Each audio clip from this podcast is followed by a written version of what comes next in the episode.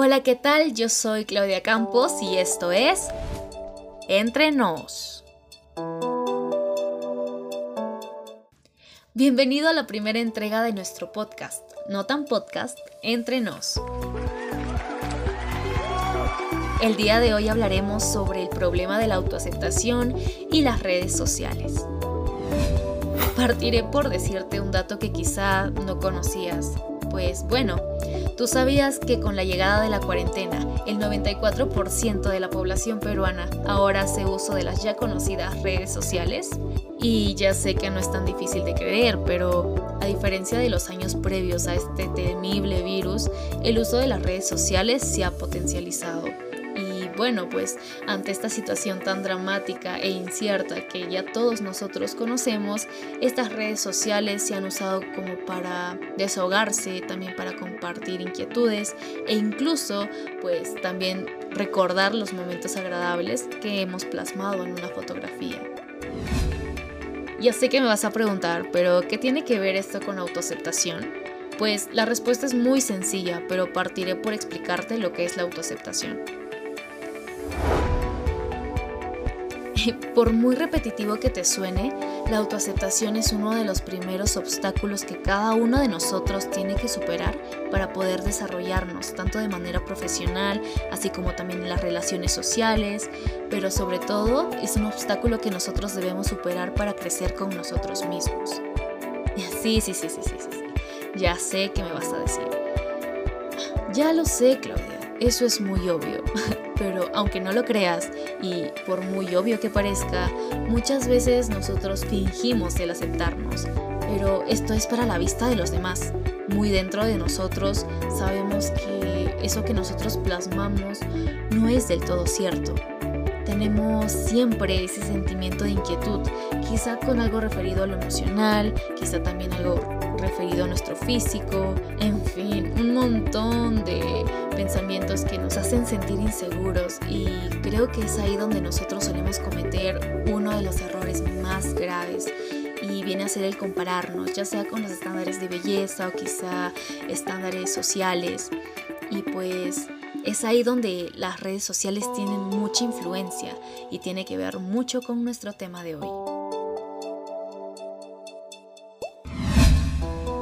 Dime qué es lo primero que ves al entrar a una red social. Listo, ¿ya lo pensaste? Pues bueno, yo te diré mi caso.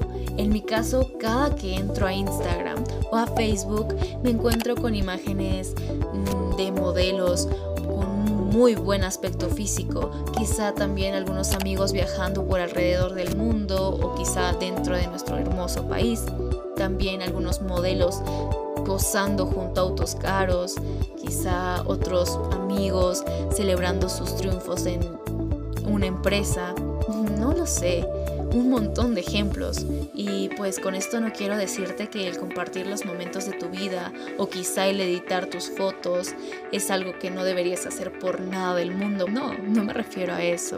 A lo que yo quiero llegar es que el punto aquí no es que siempre se hacen con una intención positiva, tanto como para ellos como para los que lo ven.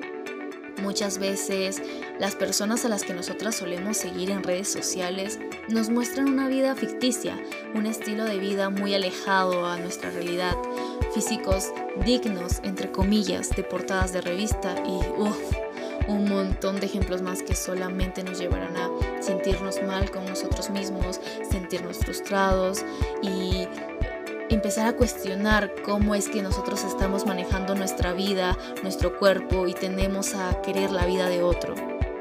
Y ojo a esto, con esto no quiero referirme a que nosotros no podemos tomar a ciertas personas como modelo o como motivación, sino el error radica en que muchos de nosotros nos sentimos inferiores o superiores a alguien. Y lamento decirte esto, querido oyente, pero ninguno de los dos es bueno. Y sé que me vas a preguntar por qué. ¿Por qué es malo en ambos casos, Claudia? Explícame. Pues bueno, nosotros al compararnos con personas que han alcanzado más cosas en la vida, solo logramos sentirnos mal y frustrarnos, mientras que en el otro caso nos queremos hacer sentir mejor minimizando a otra persona. y sin duda este es un acto muy engañoso y egoísta. Así que no te hagas más daño, por favor. Tienes que aprender a ser honesto contigo mismo y también dejarte de comparar con los demás. Deja de vivir lo que otra persona está viviendo. Deja de hacer lo que otra persona está haciendo. Y por último, recuerda que la vida tiene momentos muy buenos, pero también tiene momentos difíciles. Y esos momentos hay que aprender a aceptarlos, porque si no los aceptamos, si no nos autoaceptamos, nosotros mismos seríamos nuestro peor enemigo. Y bueno, querido oyente, eso fue todo por el día de hoy. Espero que te haya gustado este podcast con un toque de motivación para ti y pues te estaremos avisando que próximamente subiremos más contenido un poquito más variado. Así que te esperamos. Besos y hasta la próxima.